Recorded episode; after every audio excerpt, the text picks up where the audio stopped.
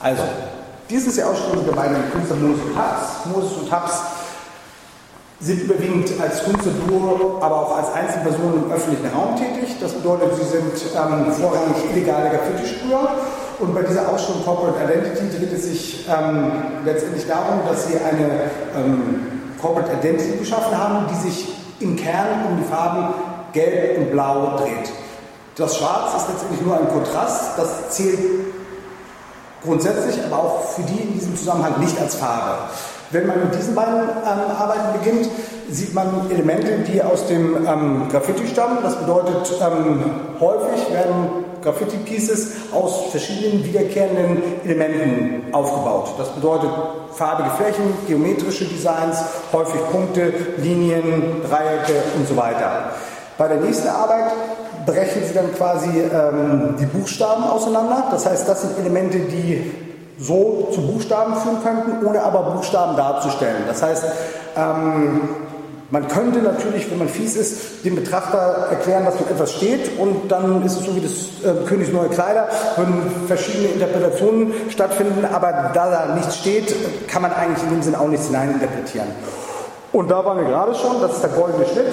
Da habe ich dann auch gerade erklärt, dass der goldene Schnitt ja ähm, kunsttheoretisch ist. Das bedeutet, die Zahl Pi, die ja auch die Flächenberechnung des Kreises möglich macht, ähm, wird in der Kunsttheorie als ähm, ideales äh, Verhältnis von Fläche, Farbe und Form gesehen. Und äh, die Theorie sagt, sofern man sich an diesem Verhältnis orientiert oder sogar beibehält, ähm, findet die überwiegende Anzahl der Betrachter das ästhetisch. Ja? Ob das nun so ist oder nicht, da wurde bestimmt schon eine Menge Literatur verfasst, aber ähm, faktisch ist der goldene Schnitt eben ein häufig rezitiertes Thema in der Kunst und zu dieser Arbeit oder diesen Arbeiten, das ist ja eine Serie aus dreien, muss man sagen, dass ähm, entsprechende Arbeiten auch schon eins zu eins auf deren Ursprungsmedium, nämlich der dem Nahverkehrszug umgesetzt wurden. Das heißt, je mehr man sich mit diesen Künstlern auskennt, desto mehr sieht man, dass diese Sachen auch in der einen oder anderen Form im öffentlichen Raum, ähm, meistens im ja, regionalen ähm, Personenverkehr, dann äh, dargestellt werden. Das Ganze wird dann nochmal hier mit der Skulptur untermalt. Weiter gehen wir dann auf der anderen Seite.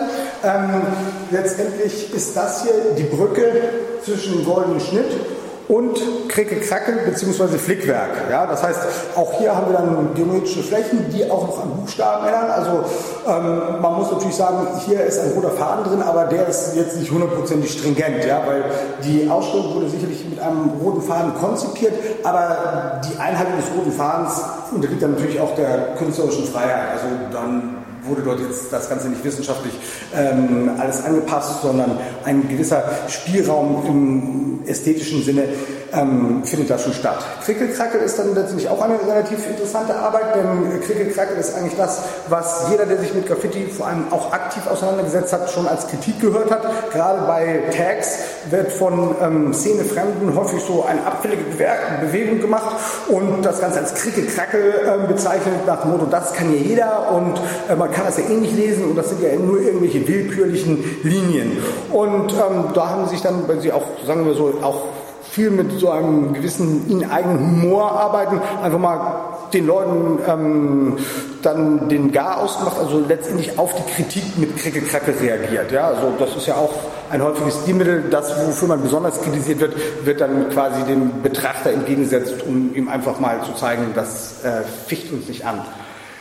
Flickwerk ist ähm, eine Serie, die hier auch nochmal aufgegriffen wurde, die Sie ähm, bei Ihrer letzten Ausstellung in San Francisco als ähm, Thema hatten. Flickwerk bedeutet nichts anderes ähm, als das englische Wort Patchwork, letztendlich die Zusammensetzung verschiedener Leinwandelemente zu neuen Leinwänden. Als nächstes haben wir dann noch einmal Krickelkracke. Dieses Krickelkracke unterscheidet sich aber ähm, vor allem durch die Technik von den anderen. Das ist halt hinter Glasmalerei.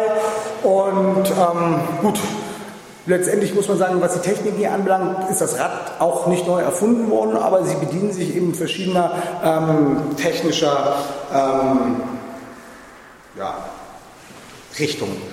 Und am Ende kommen wir eigentlich zu deren ähm, echter Corporate Identity, weil sie es zumindest in dem Szeneumfeld geschafft haben, tatsächlich diese Farben so sehr ähm, oder so häufig zu benutzen und so prägnant zu benutzen, dass tatsächlich eine Identifikation möglich ist. Das heißt, wenn man im öffentlichen Raum Arbeiten in den Farben sieht, dann denkt zumindest ein großer Teil der Szene äh, nahen Betrachter, das muss von denen sein.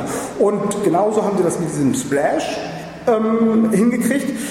Der Splash ist letztendlich auch die, ähm, das absolute Gegenteil von der namensgebundenen Art, Graffiti zu sprühen. Ja? Dort hat es sich komplett aufgelöst. Ja? Das heißt, ähm, keine Typografie, keine Flächen, keine Designs, keine Namen. Ja? Das heißt, ähm, hier haben sie einfach nur Flecken gemacht und natürlich gibt es flächige Malerei und auch, ich sag mal, auch Mark Rothko hat letztendlich mit irgendeiner Art von Flecken gemalt. Also auch dort haben sie das Rad nicht neu erfunden, aber man muss das natürlich so sehen, dass sie sich in einem gewissen Kontext bewegen und in diesem Kontext haben sie diese Art Flecken zu malen dann auch zu ihrer Corporate Identity gemacht. Also ich glaube schon, dass sich zumindest andere ambitionierte Künstler nicht an diese Art herantrauen, weil sie dann eben relativ schnell äh, dem ähm, der Kritik ausgesetzt fühlen müssen, dass das ja auf die zurückzuführen ist.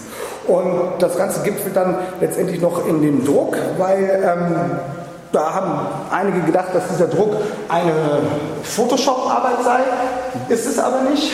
Ähm, man muss natürlich dazu sagen, ähm, gerade die, die in Hamburg leben, kann man ja mal fragen, ähm, hat jemand schon mal eine bemalte U-Bahn gesehen?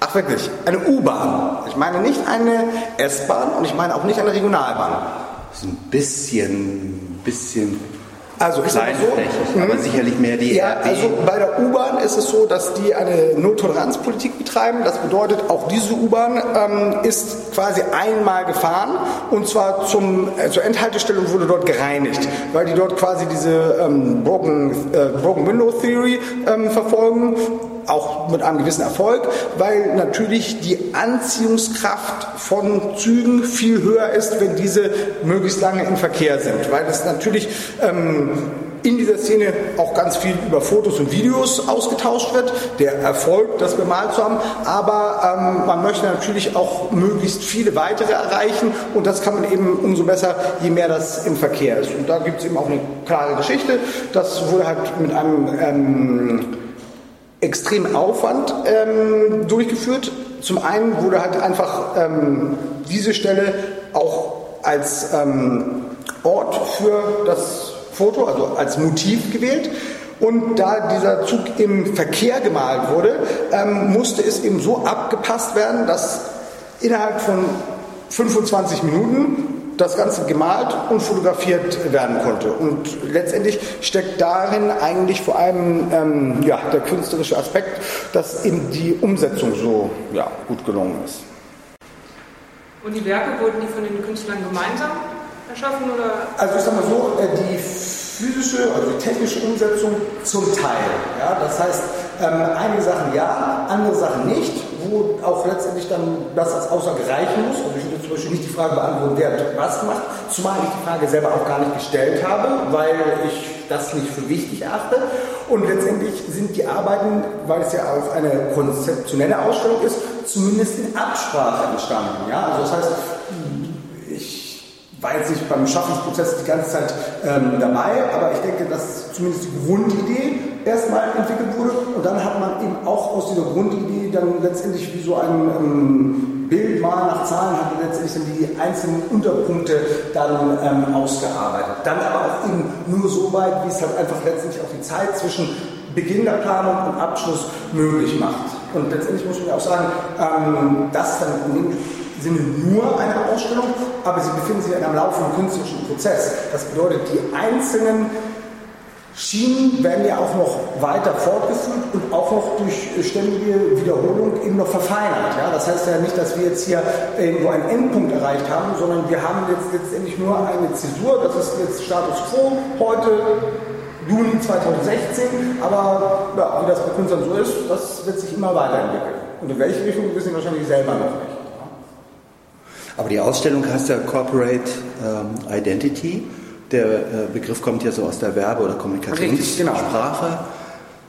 ist es so situationistisch so was Gedrehtes? Das heißt, man äh, nutzt die Codes aus der Werbung und äh, verwendet also Corporate Identity Aspekte äh, für den äh, kreativen Prozess, weil die Bahn, ich sehe hier äh, rechts blaue Farbe, links gelbe Farbe, ich schaue mich hier um, wir sehen halt eben auch wieder gelb und blau. Richtig, also die Corporate Identity ist in erster Linie die Farbgebung, mhm. in zweiter Linie der Splash und dann natürlich in absteigender ähm, Bedeutung die anderen Elemente. Ja, letztendlich ist es so, dass die Künstler schon versuchen, auf diese einzelnen Bausteine, also letztendlich auf das Dechiffrieren dieser, dieses komplexen Codes, weil ich denke mal, dass es so ein, vielleicht nicht allgemeingültig, aber so einen Grundcode gibt, nach dem wirklich viel Graffiti einfach geschaffen wird. Ja? Das heißt, da sind die Ursprünge ja nach wie vor in New York und auch dieses Subway-Graffiti ist immer noch sehr